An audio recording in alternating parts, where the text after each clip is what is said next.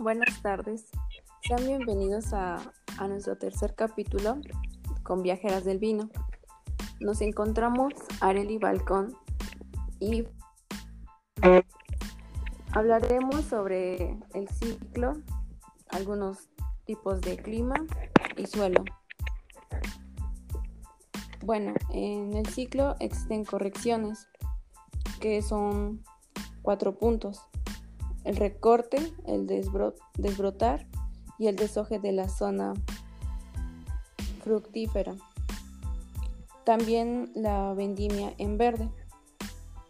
El recorte y el descope, descope es por el enólogo que cuenta cuántos racimos por bit y la cantidad de, de, de racimos también dependiendo de los frutos y el azúcar.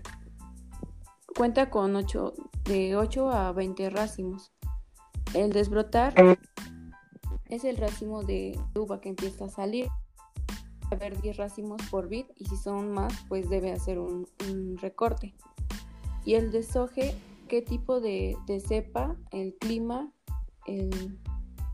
y también dependiendo pues el clima y la vendimia en verde, en donde se retiran los racimos.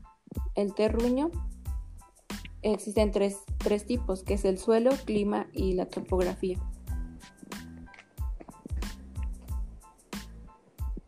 Bueno, en cuanto a los tipos de suelo, les voy a hablar sobre alguno de ellos y sus características. 1. Arcilla no caliza.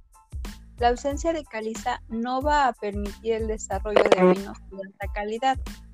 Este tipo de suelo puede dar lugar a vinos de la tierra o vinos de mesa poco afinados.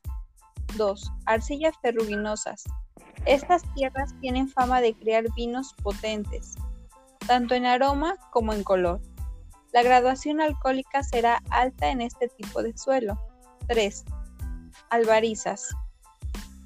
Tierras blancas muy ricas en cal. En ellas se pueden producir vinos de alta graduación, ideales para el cultivo de la uva, palomino fino, con la que se obtienen los vinos finos de Jerez, Sanlúcar y Montilla Moriles.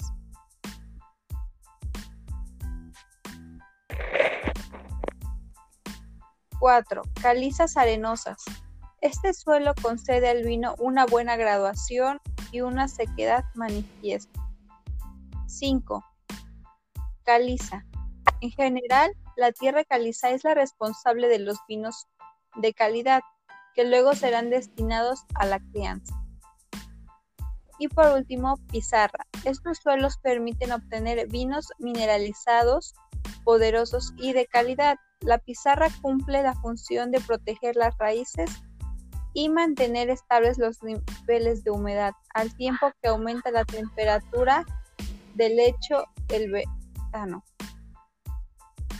En cuanto a climas, les voy a hablar un poco sobre sus características y algunos de los que hay. Clima, improbable. En los climas frescos se realizan los vinos más ácidos y sin tanto contenido alcohólico. En los climas calientes nos dan aromas menos afinados, pero más enfáticos. En invierno son templados, en los veranos son secos y calurosos.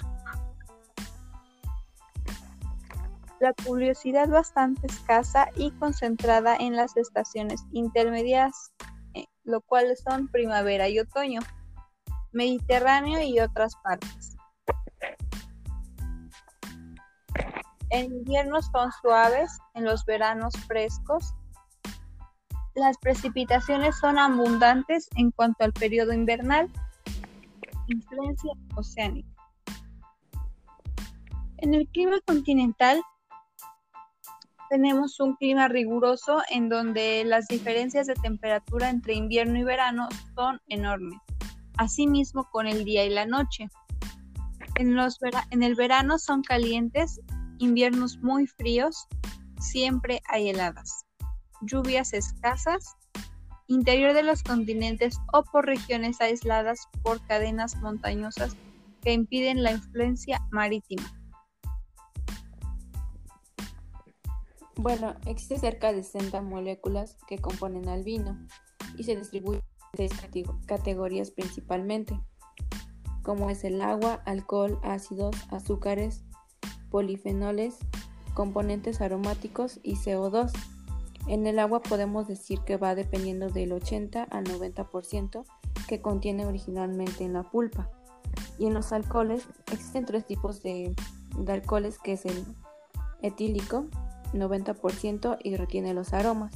El glicerol, que durante la fermentación y es como, como una miel. Y el tercero que es el metílico, que es la hidrólisis de las pectinas de uva es la de la fermentación. En los ácidos podemos decir que también son tres, tipos, que es el tartárico, málico y el cítrico.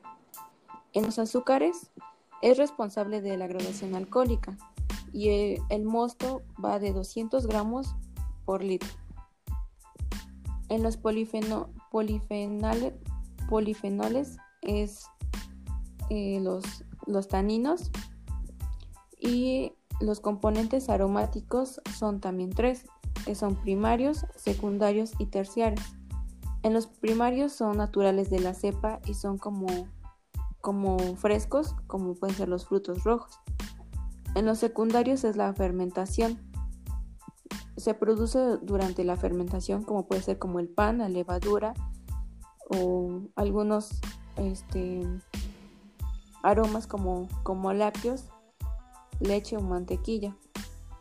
Y en los terciarios es el envejecimiento, que pueden ser aromas como a clavos, cigarros o madera, que también pues pasan por, por vino, vino por barrica.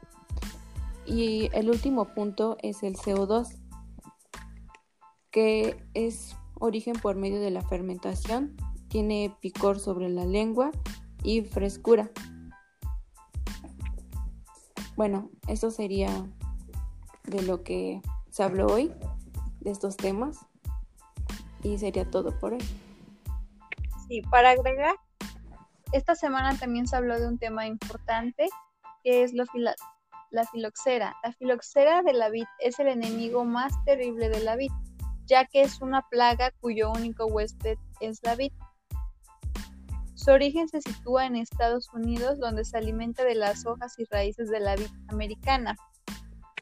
Y la filoxera llega a Europa en 1868, detectándose en tres focos, dos en Francia, Puy de Cigar, y una en Austria, Viena.